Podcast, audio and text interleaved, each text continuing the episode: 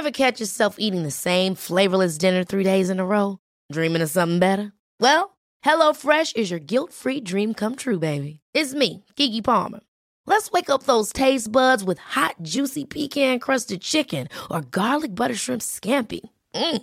Hello Fresh. Stop dreaming of all the delicious possibilities and dig in at HelloFresh.com. Let's get this dinner party started.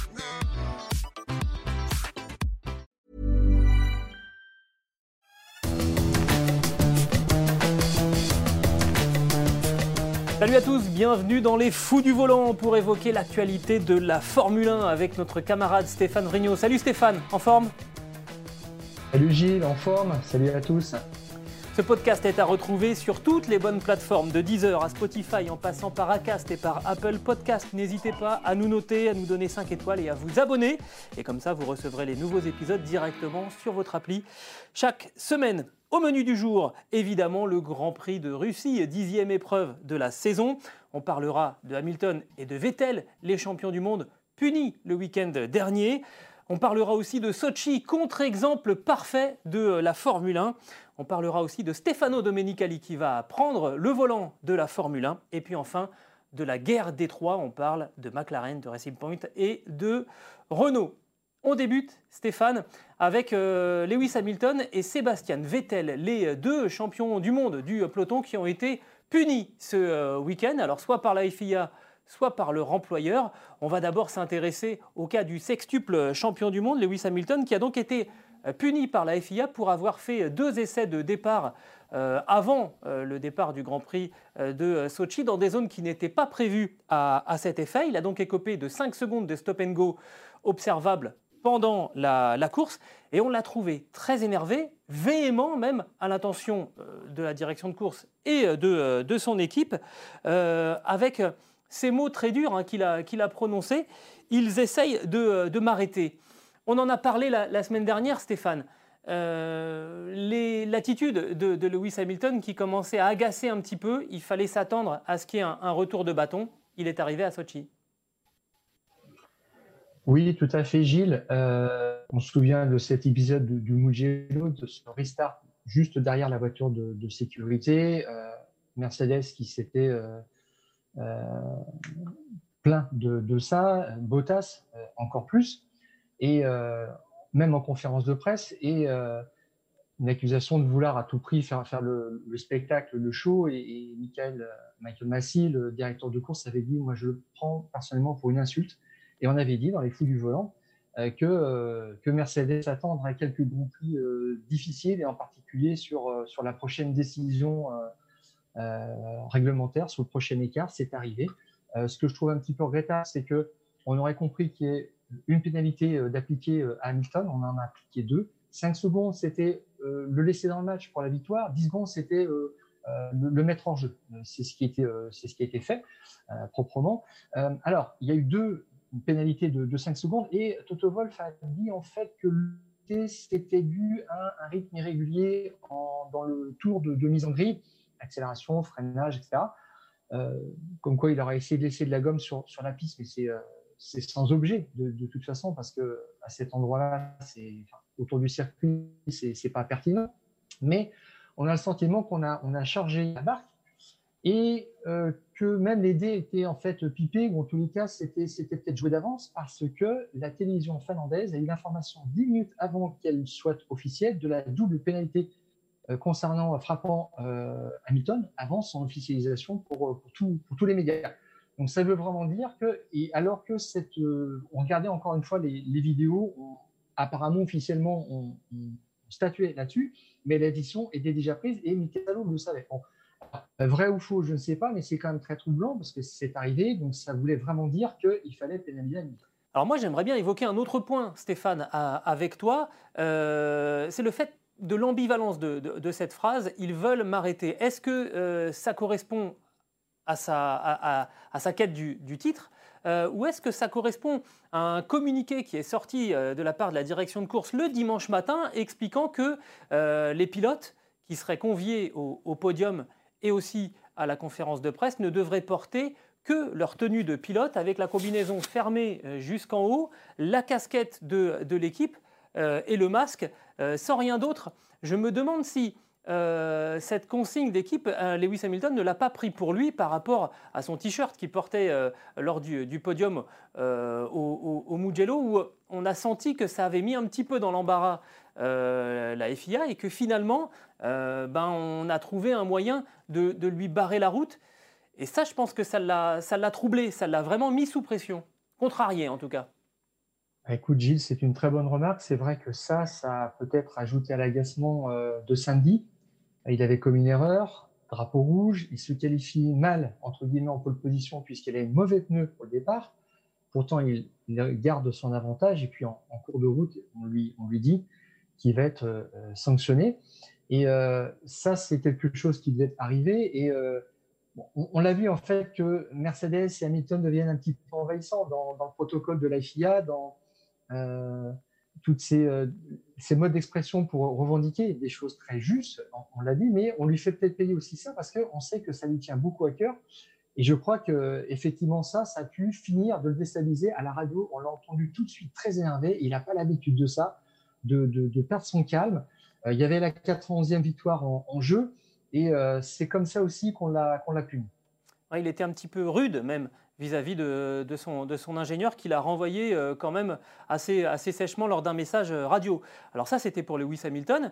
Euh, ça a été compliqué aussi pour, pour Sébastien Vettel avec une grosse sortie de piste samedi lors de la Q2, une modeste 13e place à l'arrivée de, ce Grand Prix. On l'a longtemps fait patienter en piste, Sébastien Vettel, si bien qu'après la course, il a dit bah, on s'est servi de moi comme un, comme un bouchon devant, les, devant les Renault. Euh, ça donne l'impression que Sébastien Vettel est devenu un peu euh, le Alexander Albon de, la Scuderia. C'est-à-dire que c'est une variable d'ajustement pour permettre à Charles Leclerc d'avoir la meilleure euh, stratégie. C'est une phrase lourde là qu'a prononcé le quadruple champion du monde. Alors s'il l'a dit, c'est que certainement il y a du vrai là-dedans, peut-être même 100% de vrai, parce que euh, on le garde pour gêner les, Renault, mais on, ne le garde que deux tours hein, simplement. Mais il était en détresse pneumatique bien avant euh, Charles Leclerc, donc ça rentre au 28e et on le fait rentrer au 30e tour. Mais il a le sentiment qu'il était un porteur d'eau. Euh, ça lui passe, mais complètement au-dessus de la tête maintenant. Il dit de toute façon, je termine 13e ou une autre place, c'était pareil. ça ou autre chose, je, m'en fiche. Donc là maintenant, il est un petit peu en roue libre. il a montré son, son détachement par rapport à la Scuderia. Et ça encore, c'est une petite mesure de rétorsion de Ferrari euh, par rapport au Mugello il avait annoncé son euh, passage chez euh, Aston Martin en 2021. Alors l'histoire ne dit pas si Mattia Binotto lui a demandé de venir pousser sa voiture, parce qu'on a une image quand même très drôle de, de, Mattia Binotto en ce moment. Rien ne va pour le patron de, la Scuderia, qui est en panne au bord de la route. Regardez ça déjà, c'est assez drôle. Binotto che tampona. Binotto, ma la Ferrari! Ma come facciamo? Dai, dai! Et alors Stéphane, la question, est-ce qu'il n'a pas appelé Sébastien, occupe-toi de la voiture en panne, parce que là, en ce moment, on va lui faire, on va lui faire, faire toutes les tâches ingrates hein, à Sébastien Vettel. Ah ben, Vettel ramasse aussi ses débris de voiture éparpillés façon poste dans le virage euh, numéro 2, euh, je crois. Euh, je ne sais plus si c'est le 2, euh, mais en tout cas, oui, c'est vrai que c'est étonnant de le voir faire le ménage. Voilà, tout à fait. Alors, euh, bon, c'est pour que des pièces aussi assez sensibles sur des ailerons, des choses comme ça, ne traînent pas trop. On sait qu'il y a parfois des pièces qui se perdent en chemin, on va dire, et qui sont récupérées par des gens qui ne devraient pas. Donc, il, voilà, il a mis l'aileron, il essaie de le mettre dans le cockpit. Mais oui, effectivement, il peut peut-être s'occuper de, tâches qui ne sont pas prévues dans son contrat, mais qui seraient aussi fort utiles à, à Mattia Binotto peut-être s'acheter une dépanneuse maintenant, Sébastien Vettel. On en reparlera évidemment à la, suite de cette relation entre l'Allemand et la Scuderia qui va nous emmener forcément jusqu'à la fin de la saison. Le deuxième point qu'on voulait euh, évoquer avec euh, Stéphane, c'est euh, ce Grand Prix de, Russie. C'est ce tracé lui-même. On sort d'une séquence, Stéphane, avec Spa, Monza, le Mugello, des tracés absolument phénoménaux qui nous ont donné à chaque fois des scénarios absolument incroyables. Et là, on arrive à Sochi.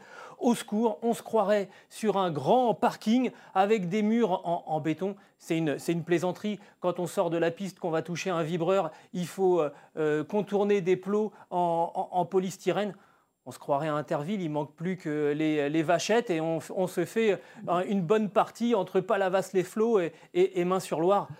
C'est fou quand même. Là, à un moment, euh, pour le crédit de la Formule 1, euh, je, trouve que c'est euh, assez, assez déstabilisant. Alors, Gilles, tu, tu l'as tout à fait dit. quand on a vu aussi Romain Grosjean euh, traverser le virage numéro 2 et ne pas pouvoir repiquer exactement entre les, balises en polystyrène. Il y avait un côté euh, folklorique euh, qui est un petit peu regrettable. Sainz l'a payé encore plus cher. mais je dirais qu'il faut en venir à l'essentiel dans tout ça. C'est que si on regarde les prix du, plateau de chaque Grand Prix, c'est-à-dire le prix que chaque promoteur paye pour faire venir le, le, championnat, une somme en fait qui est ensuite redistribuée aux écuries, eh bien c'est 48 millions d'euros. Et euh, il n'y a qu'un seul Grand Prix qui, devait donner plus cette année, c'est le Vietnam, 55 millions d'euros. Le Vietnam a été supprimé du calendrier. Donc, euh, euh, il faut aller absolument en Russie pour déjà cette raison-là. C'est un business et il faut sauver tout ce qu'on peut. Et cette année, plus que jamais. Et puis, je dirais que quand on s'appelle Mercedes, quand on a envie de vendre des voitures en, Russie et qu'on gagne sept fois de suite, on a envie de revenir. donc, Là, c'est d'abord une raison, euh, je dirais, euh, financière, budgétaire. On sait que ce circuit est en quelque sorte un circuit olympique voulu par euh, Vladimir Poutine pour l'insérer dans le, cycle des Jeux de 2014. Donc tout ça, ça se tient, mais malheureusement, effectivement, quand on regarde un petit peu ce, tracé, on a l'impression que ça a été fait sur un coin de table, sur une nappe, sur un plan, parce que il y a tout ce qu'on n'aime pas trop finalement, des virages euh, à, rayon constant, des virages à angle droit, des morceaux de ligne droite qui relient tout ça. Et c'est pas un truc très très sexy. Même euh, Ricciardo a dit euh, ce circuit est assez étrange puisqu'il est complètement plat et en termes de, réglage c'est assez perturbant. donc pour tourner tout seul, les pilotes aiment bien. C'est de la moyenne et de la haute vitesse. Pour faire la course, c'est moins sexy. Il y a simplement le virage numéro 1, enfin le 2 plus précisément le premier euh, freinage, le premier gros freinage qui donne de l'action. Et on s'est un petit peu ennuyé à part ça, c'est vrai. Oui, parce qu'en plus, euh, cette histoire, j'en reviens à ce, à ce virage-là où si on touche le vibreur extérieur, il faut aller prendre une sorte de longue lape, hein, une sorte de contre-allée avec effectivement des plots, des plots en, en, polystyrène. C'est dangereux parce que c'est délimité un moment par un mur en, en, béton. Carlos Sainz, qui voulait absolument ne, pas prendre de pénalité, euh, finalement a, tapé carrément le mur. Il aurait pu euh, être percuté ensuite par un, autre concurrent dans le peloton finalement, c'est beaucoup plus dangereux qu'un bon vieux bac à, gravier qui déjà fait office d'élément euh, de sécurité passif, parce que quand une voiture, même si elle est privée de frein, euh, elle rentre dans un bac à gravier, ben elle est ralentie. On l'a vu encore au, Mugello avec le gros accident de Lance Stroll. Euh, la voiture a pris, les pneus ont pris, le bac à gravier a absorbé euh, de, l'énergie. Et puis c'est aussi euh, une sanction, le bac à gravier, parce que si vous sortez trop large, bah, vous vous retrouvez dans le bac, soit vous y passez, et puis ça, ça vous fait perdre du temps, ça abîme un peu euh, la, voiture, donc il y, a, sanction, soit vous y restez, et la sanction, elle est, elle est encore plus grande. alors je ne dis pas qu'il faut mettre des, bacs à gravier à, Sochi, mais on a peut-être des endroits où on peut faire des, circuits avec des vraies installations plutôt que, plutôt que ce qu'on a vu là. Euh, je trouve ça un petit peu... Euh, pour moi, ça résume tout ce que, tout ce que la Formule 1 doit, doit éviter, clairement. Je ne sais, pas ce que, je, sais pas ce que tu peux dire pour conclure. Mais Gilles, en fait, c'est une demande des équipes depuis déjà plusieurs années. Ces Renault, en fait, qui permettent, qui ne sont pas punitifs, qui ne font pas de casse et qui évitent de casser du matériel, d'imposer des, des, longues heures de, de, réparation aux mécaniciens. Euh, ça pèse dans les budgets à la fin de l'année, forcément. Donc, euh, ça a été voulu comme ça. Le Castellet était un petit peu une anomalie parce que c'est 100% Renault, c'est 0% gravier là-bas. Et on a dit, la conclusion quand on y est retourné en 2018, c'est qu'il fallait faire un petit peu un mix des deux. Et là, en fait, on va de plus en plus vers ça. Alors, le circuit de Sochi est un petit peu particulier. C'est pas réellement un circuit en ville. C'est pas un circuit euh, naturel. C'est une sorte d'hybride. On ne sait pas trop ce que c'est. Mais euh, il, a fallu mettre des pensions bitumées partout et pour moi, ça rend la course moins lisible. On est tout le temps dans ces polémiques euh, d'un euh, dépassement des limites de la piste, euh, comme Hamilton n'avait pas à le faire en, Q2, donc il a vu son temps annulé. Mais ça donne une somme de, pénalités, une épée de Damoclès qui pèse maintenant sur les pilotes. On, se pose sans arrêt cette question. Ricciardo a été pénalisé, je crois qu'Albon aussi, en fin de course. Et après, ça peut changer les classements. C'est quelque chose qui est assez désagréable et qui donne lieu aussi à des pénalités qui sont vécues de façon différente, gérées de façon différente. Euh, bon, quant à Hamilton, ça c'est autre chose. Pour une pénalité de 10 secondes, il peut la purger pendant son pit stop. Mais l'avantage, c'est que quand on s'est arrêté au stand et qu'on sait qu'on a 5 secondes de pénalité, on peut la gérer. Il suffit de prendre 5 secondes d'avance sur son tour suivant et le tour est joué, on efface la pénalité. Donc, euh, ça donne lieu quand même aussi à une inéquité dans l'application. C'est ça qui est gênant. On y reviendra, je pense, parce que forcément, dans les semaines et les mois à venir, on va dévoiler le calendrier de la Formule 1 pour, pour 2021. Et on verra si on retrouve ce, genre de circuit. Et de toute façon, il est prévu qu'on retourne, à Sochi. Mais voilà, on voulait quand même signaler la différence entre des vrais tracés de Formule 1 comme Spa, Monza, le Mugello, et puis ce, tracé de Sochi vous aurez compris qu'on était moyennement fan. On va passer à notre troisième point dans, l'émission, euh, Stéphane. Bah, c'est presque quelqu'un qui porte le même prénom que toi, Stefano Domenicali, l'ancien patron euh, de, la Scuderia, qui va prendre le volant de, la F1. Il va succéder à partir du mois de janvier 2021 à Chase Carey, euh, qui était donc jusque-là le grand dirigeant désormais du, du détenteur de droit sur sur la, Formule 1. Alors Stefano Domenicali, c'est pas du tout un inconnu, un inconnu dans le, dans monde de, la Formule 1. Euh, ça a été donc l'ancien patron de, la Scuderia Ferrari euh, de 2008 à 2014. C'est l'homme du dernier titre de, Ferrari, celui du titre constructeur en 2008. Et ça, ça fait un petit peu jaser qu'on mette quelqu'un de chez Ferrari euh, à la tête de, la Formule 1. On rappelle qu'il y en a un ancien, qui était d'ailleurs le mentor de Stefano Domenicali, qui est lui à la tête de, la FIA, euh, Jean Todd. Ça fait un peu polémique? Alors, ça fait un petit peu polémique. Les conditions en fait de cette nomination pour choisir l'homme euh, idoine, c'était qu'il devait devait avoir passé trois ans en dehors de la Formule 1 ou ne pas être lié à une écurie qui est aujourd'hui dans la compétition. C'est vrai que pour ça, Stefano Dominicali, il répond aux critères. Il a quitté la Skoda Ferrari en 2014. Il a même été euh, remercié et, très sympathiquement. Voilà. Euh, il est arrivé en fait chez Ferrari en 91 et il a gravi tous les échelons. Euh, il est passé directeur sportif en 2002 et puis team manager, successeur de Jean Todt en 2008. Alors, c'est vrai que c'est un petit peu troublant parce qu'il est très marqué Ferrari. Euh, Mattia Binotto, le boss aujourd'hui de la Skoda, dit c'est quand même la personne la plus neutre qu'on pouvait trouver par rapport à Toto Wolff. Alors c'est vrai que Toto Wolff, il ne pouvait pas passer directement de Mercedes à euh, super boss de la, de la Formule 1.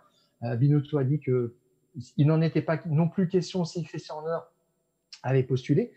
Et euh, on peut se poser la question, effectivement, deux hommes qui sont marqués par un passé important chez Ferrari, au, à la tête des deux grandes institutions, euh, du côté du promoteur, donc euh, Dominique Ali, et du côté de la FIA, Jean Todt. Alors, Jean Todt qui va quand même laisser son poste atteint par la limite d'âge l'année prochaine, en novembre 2021. Donc, on ne va pas exactement avoir très très longtemps ce, tandem et euh, qui peut effectivement rappeler que inconsciemment le passé amène à une certaine mensuétude quand on gère des dossiers chauds cet hiver. Euh, Jean Todt a fait valoir le secret euh, pour euh, la question du moteur Ferrari, de sa légalité, alors que toutes les autres écuries voulaient savoir ce qu'il y avait dans le moteur, et Jean Todt a dit, eh bien non. je suis d'accord. je suis d'accord. cela dit, Jean Todt, ancien patron emblématique de, chez Ferrari, est actuellement président de la FIA. On est en train de vivre une des pires périodes pour, pour le constructeur italien. Donc, finalement, on voit qu'il n'y a, pas, vraiment de traitement de, préférence. Il faut rappeler hein, que Stefano Domenicali a aussi été pendant un certain temps euh, président de la commission euh, monoplace à la, FIA, qu'il a aussi euh, été dans le groupe Volkswagen, président aussi de la destinée de, Lamborghini, de la destinée sportive. Donc, il a continué hein, évidemment dans l'univers en dehors de, chez Ferrari. En remplaçant Chess Carey, est-ce qu'on ne cherche pas à donner aussi euh, un, regard un petit peu plus européen que, celui de l'américain Chess Carey sur, euh, sur la Formule 1, alors que on, va s'attaquer à des réformes importantes. On voudrait, euh, du côté de, l'entreprise qui, détient les droits de la Formule 1, s'attaquer à, des, des, grands, chantiers pour moderniser la, Formule 1 une sorte de, caution en disant voilà, on, on, sait que c'est un domaine un petit peu particulier et on, va mettre quelqu'un qui, connaît l'histoire, la tradition de, la Formule 1. Oui, alors, euh, tu l'as dit, Gilles, Stefano Domenicali, c'est un ancien qui a un grand passé chez Ferrari, mais je pense qu'en Formule 1, il sera le gardien du temps. C'est euh, quelqu'un qui est très attaché à la valeur euh, sport, qui a peut-être vu d'un œil un petit peu méfiant toute cette tendance au show, et je pense qu'il va freiner les cas de fer pour ça. sur la question voulue par Rose Brown, qui, avec qui il travaillait à la Scuderia Ferrari dans les années 2000, voulue par, par Rose Brown, une grille inversée pour, et avec une course de qualification le samedi, ça, je pense que le projet va être enterré très très vite on a compris le, manque d'intérêt pour ça. Et quelqu'un comme Cyril Abitboul, qui, n'était pas franchement contre, est passé dans le compte des contre. Euh, euh, il, ne veut pas voir ça en disant qu'on n'a pas besoin de, show. On, en a parlé aussi sur la question des, circuits, euh, finalement. Et le travail premier de, Stefano Domenicali, ça va être fabriquer le calendrier, savoir sur quelle piste on va. Et je pense que de ce côté-là aussi, il va être assez traditionnaliste. on va peut-être éviter des pistes un petit peu moderne, euh, sans caractère. Euh, bon, après, on verra ce que, donnera le, circuit du, Grand Prix qui se dessine en Arabie Saoudite, qui est annoncé pour euh, l'année prochaine. Mais je crois qu'il va préserver l'essentiel de l'ADN de, la Formule 1. Tu l'as dit, il a une vision européenne. C'est très important. Euh, et puis, par contre, en bout de, mandat, enfin, sur les, les, accords Concorde, euh, à l'horizon 2023-2024, il aura à négocier les accords Concorde et là, euh, à, trancher, est-ce qu'on garde euh, pour Ferrari la notion du, veto, c'est-à-dire sur certaines choses, comme Ferrari a posé son veto en fait pour la candidature de Toto Wolff pour être le, boss du promoteur de, de, la Formule 1. Donc, il va avoir aussi des questions un petit peu sensibles à régler de ce côté-là, mais il va s'occuper un petit peu du calendrier, du business, et Rose Brown va garder un petit peu le, sport, mais je pense que Stefano De va être un élément pondérateur dans, dans, cette histoire. On sait que c'est quelqu'un de très fin aussi euh, politiquement, et il se trouve qu'on n'a pas d'image de lui en panne au bord de la route, donc en termes d'image, c'est quand même un peu mieux que, que Mattia Binotto. On va passer à notre dernier acte, et c'est le gros dossier de, de l'émission, Stéphane, la guerre de Troie avec McLaren, Racing Point et Renault qui se tiennent dans un mouchoir de poche au classement des, constructeurs. Là, je prends mes notes parce qu'il faut être précis. McLaren 106 points, euh, Racing Point 104 points et Renault 99 points. Donc, c'est-à-dire 7 points de retard par rapport à, par rapport McLaren. C'est évidemment très important parce que la troisième ou la cinquième place du classement des constructeurs à la fin de la saison, euh, ça fait une grosse différence en sonnant et, euh, et en trébuchant. Alors, en fouillant un peu, on peut dire que la troisième place là, sur les deux dernières saisons, ça ramène entre 120 et 150 millions euh, euh, de, dollars. La cinquième, c'est entre 60 et 70. Donc on est en train de parler de valeurs qui sont du, simple au, double. Et donc ça, va conditionner quand même euh, beaucoup, de, beaucoup de choses pour, pour la suite. Je te propose, Stéphane, de commencer par, par McLaren. Et de manière un petit peu, un petit peu troublante, en analysant les, les résultats, je me suis aperçu que McLaren, sur les huit derniers Grands Prix, n'avait placé ces deux autos dans les points qu'à deux reprises. Et je me dis finalement que les hommes de Zach Brown, eh bien, ils sont un petit peu en, perte de vitesse, même s'ils ont obtenu euh, deux podiums cette, euh, cette saison. On sent que, que ça s'essouffle un petit peu. Est-ce que c'est ton sentiment? Alors oui, c'est mon sentiment. Pour revenir euh, sur ce que tu as dit, Gilles, en fait, ce que je trouve un petit peu particulier aussi cette année, c'est que Normalement, cette lutte entre McLaren, Racing Point et Renault devrait concerner la quatrième place. Mais euh, Ferrari est tombé au, sixième rang. Et là, il y a euh, un accessite absolument formidable qui s'offre à l'une de ces trois équipes euh, qui ont des statistiques un petit peu curieuses. Deux podiums pour McLaren, un pour Racing Point et aucun pour Renault encore. tu l'as dit, McLaren s'essouffle un petit peu, c'est clair. Ils ont sauvé l'édifice de la banqueroute en obtenant un prêt exceptionnel euh, d'une de leur partenaire actionnaire à Bahreïn euh, début juillet. Ils ont mis en vente aussi le McLaren Technology Center. Alors McLaren, euh, il, y aura toujours son, son, quartier général, mais Zach Brown a dit, non c'est Andrea Sedel, le, le, team principal, qui a dit, en fait on va être sur un sur un schéma classique, c'est-à-dire qu'on va occuper des locaux euh, euh, qu'on n'a pas à, ah, ils vont devenir locataires. En fait, on va essayer d'en tirer à peu près 200 millions de, dollars, je crois. Donc ça, ça sera injecté dans, l'équipe. Mais je pense que on s'est on s'est serré la ceinture chez McLaren depuis quelques mois. On, est, on sort juste du tunnel et ça commence à se voir. à la mi-championnat, c'est toujours pareil tous les ans. C'est en juillet à peu près on voit quelles écuries ont encore du souffle, du potentiel pour investir dans du développement et, faire progresser les machines. Et là, on a l'impression, même si on a vu des choses nouvelles ce week-end, et loin avant et loin arrière, des, des choses intéressantes, que euh, chez McLaren, on n'arrive pas à soutenir le rythme de développement d'une écurie qui doit terminer sur le podium du championnat.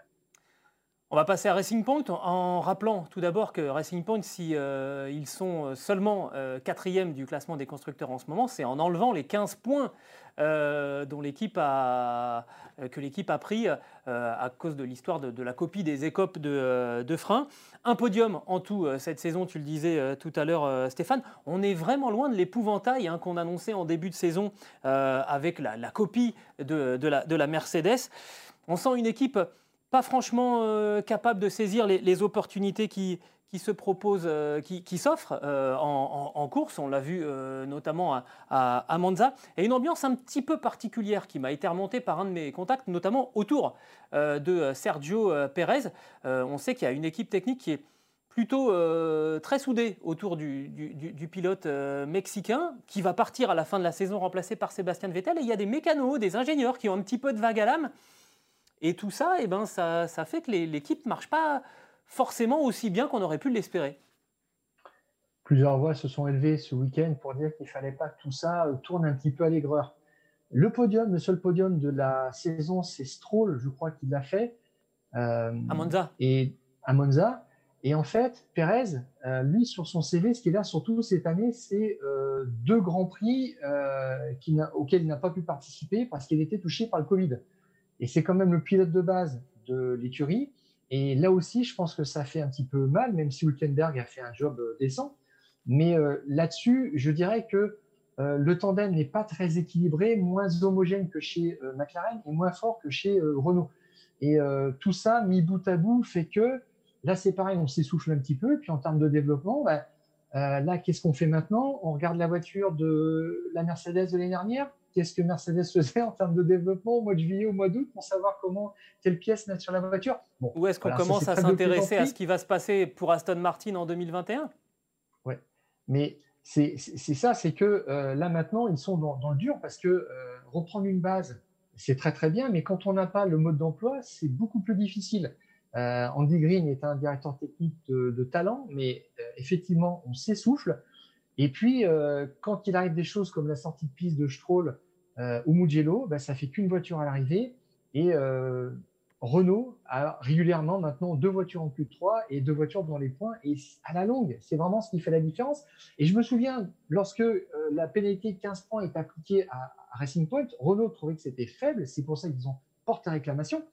Et ils ont dit, de toute façon, si on leur enlève 15 points, ça c'est Cyril Abitboul qui l'a déclaré, il a dit, de toute façon, on va, on va plus les revoir, ils vont s'envoler très très vite. On était loin d'imaginer qu'ils allaient stagner et que Renault allait les reprendre petit à petit au point de, d'évidence d'être la troisième écurie du championnat. Je, pense que ça va se terminer comme ça. Bah justement, euh, on va en parler de, de, Renault. Là aussi, je regarde mes notes parce qu'il faut être précis. Euh, Renault, mon cher Stéphane, a engrangé 6 points lors des 6 premiers Grands Prix de la saison. C'est facile, ça fait 6 points par euh, Grand Prix. Eh bien, Renault a marqué 63 points sur euh, les 4 dernières épreuves. Ça fait un peu plus de, 15 points. On est donc passé de 6 points en moyenne à 15 points par, euh, par Grand Prix. Bah, moi, c'est ce que j'appelle une montée en puissance. Si bien qu'aujourd'hui, on se dit, il n'y a, pas de, podium pour l'équipe euh, Renault cette saison en Formule 1, et c'est ça la curiosité. C'est la seule chose qui manque aujourd'hui à, Renault pour vraiment euh, aller briguer cette troisième place du, classement des, constructeurs. C'est une curiosité quand même, cette absence de, podium. C'est sûrement une anomalie. Euh, Ricciardo a tourné autour, il a raté peu au Mugello, mais je dirais que des trois équipes dont on parle, il n'y en a qu'une seule qui a vraiment un top gun, c'est Renault avec Ricciardo. Et je trouve très intéressant ce qu'il fait du, euh, des essais du samedi en essai libre 3 euh, à, la, qualification. Souvent, il change ses réglages dans la bonne direction. Euh, dernièrement, il est revenu à ses réglages du vendredi parce que ça ne collait pas du tout. Je crois que c'était au Mugello. Et c'était, c'était bonne pioche. il était derrière Ocon et d'un seul coup, il est passé devant et pas qu'un peu. Et ils peuvent s'appuyer maintenant sur un pilote qui est sérieux. L'année dernière, il était un petit peu dispersé, parfois il faisait n'importe quoi. Là, là, je trouve vraiment focus, il n'y a pas de, doute là-dessus. Et euh, bah, je dirais que chez Renault aussi, on a mieux géré le cas de ce pilote partant, puisqu'on parle de McLaren et de Racing Point qui ont aussi un pilote qui est euh, soit partant, soit remercié. Et euh, on voit que c'est là où ça se passe le mieux et où on a digéré le plus vite, peut-être aussi parce qu'on l'a su assez rapidement et qu'on a pu trouver un, gros calibre pour remplacer Daniel Ricciardo l'an prochain. Mais c'est vrai que cette relation hein, que, tu, que tu évoques entre Daniel Ricciardo et Renault, qui vont donc se séparer à la fin de la saison à l'initiative de Daniel Ricciardo, euh, finalement, elle ne souffre pas de la décision de, l'Australien. On voit même de la connivence entre euh, Daniel Ricciardo et le patron, Cyril Abitboul, euh, avec ce, pari. Hein. En tout cas, si, Daniel Ricciardo ramène un, podium, il pourra choisir ce qu'on va tatouer sur, Cyril Abitboul. Ça, dénote quand même une, une, connivence et on voit que ça continue effectivement à bien travailler, que Daniel Ricciardo reste parfaitement concentré sur, sur tout ce qu'il a à faire. Euh, on parlait un petit peu de vague à l'âme du côté euh, des proches euh, de, Sergio Pérez chez, chez Racing Point. C'est même à se demander si ce c'est pas Daniel Ricciardo qui aurait un petit peu de vague à l'âme en quittant une équipe Renault où finalement on sent une ambiance assez, familiale pour aller chez, dans une équipe McLaren où on sent qu'en ce moment c'est un petit peu plus, c'est un petit peu plus compliqué.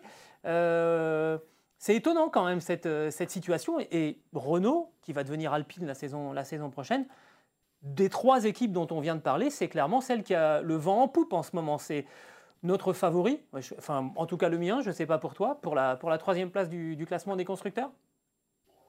Oui, tout à fait. Et Renault a fait quelque chose d'un petit peu nouveau euh, en assumant complètement nommer euh, Ricciardo pilote numéro un pendant la course. Les deux Renault étaient coincés derrière Vettel. Ocon ne parvenait pas à dépasser Vettel. Et là, l'ordre est tombé très très vite. Il fallait laisser passer euh, Ocon pour que Ricciardo puisse aller euh, chercher euh, Vettel, ce qu'il a fait tout de suite. Et donc là, c'était une décision sans ambiguïté et qui, a été validée par, le pilote australien. Donc ça, c'était en termes de stratégie. Et je dirais qu'en termes de capacité opérationnelle, ils sont vraiment bien depuis quelques grands prix aussi. Et je note une petite chose, il y a un petit championnat qui est organisé par euh, un sponsor de, la Formule 1 qui note, qui regarde bien, qui chronomètre en fait les interventions des euh, équipes au, pit stop. Et qui dit une chose suivante, c'est que Renault en fait est la cinquième équipe la plus euh, performante au stand, derrière Red Bull et Mercedes qui occupent les deux premières places en termes de rapidité, alors que McLaren et Racing Point, je regarde mes notes, sont 8e et 9e. Il n'y a que As qui fait pire que euh, McLaren et Racing Point au, euh, au, pit stop. Donc ça, ça veut aussi dire quelque chose. C'est un signe très fort. Donc euh, Renault, troisième du championnat, avec un podium, ça serait juste parfait et ça serait amplement mérité, à tout point de vue. ce qui manque là, on, le sent. Hein. En fait, c'est la course référence, ce podium, en gros, pour libérer les, énergies. Hein. On sait que souvent un pilote ou une équipe a besoin de quelque chose qui, débloque un petit peu la, situation. Et il manque vraiment juste ça. C'est juste un détail pour, pour Renault. On est d'accord? Voilà, il manque juste un petit tatouage sur, euh, sur l'épaule du boss. Euh, On ne sait pas où. On ne sait pas où. C'est lui qui choisit le lieu, euh, l'endroit hein, du, tatouage, et c'est Ricardo qui choisit le, le, dessin. Ça promet quand même quelques, quelques bons moments du côté de Viry-Châtillon ou de, ou de Enstone. On ne sait pas quel, quel tatoueur sera, sera désigné, mais on sera sur le coup. Ça, on, peut, on peut vous promettre que toutes les équipes d'Eurosport.fr seront sur, sur le coup. Je crois qu'on en a terminé avec notre, nos quatre euh, sujets, Stéphane. Hein. On va juste euh, rappeler euh, à ceux qui nous regardent que ce podcast est à retrouver sur toutes les bonnes plateformes, de Deezer à Spotify, en passant par Acast, par Apple Podcast. Mettez-nous des étoiles, plein le maximum, et puis abonnez-vous à notre application comme ça. Dès qu'on mettra un, nouvel, un nouveau numéro, un nouvel épisode des Fous du volant, eh bien, vous l'aurez directement dans, dans, votre application. Il n'y a pas de Grand Prix euh, ce week-end. On se retrouvera pour la 11e manche euh, du côté du Nürburgring. Alors pas la Nordschleife, hein, ça sera le, circuit de, F1.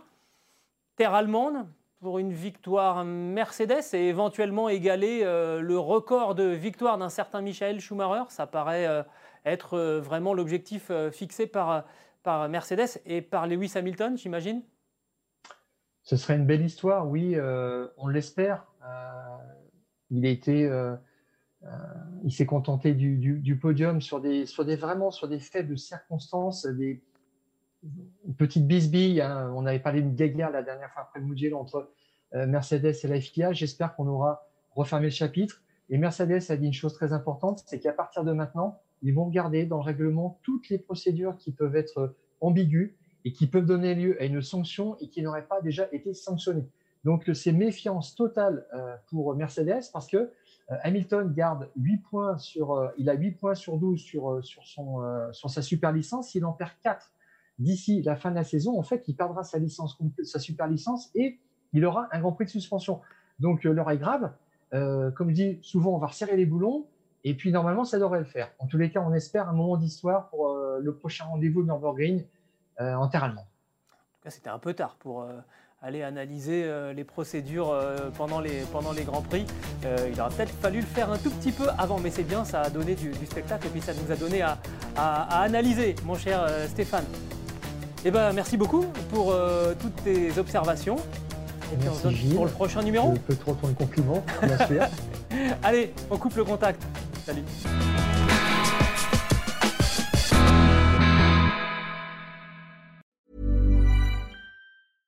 Ever catch yourself eating the same flavorless dinner three days in a row?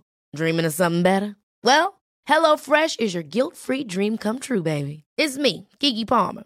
Let's wake up those taste buds with hot, juicy pecan-crusted chicken or garlic butter shrimp scampi. Mm. Hello Fresh. Stop dreaming of all the delicious possibilities and dig in at HelloFresh.com. Let's get this dinner party started.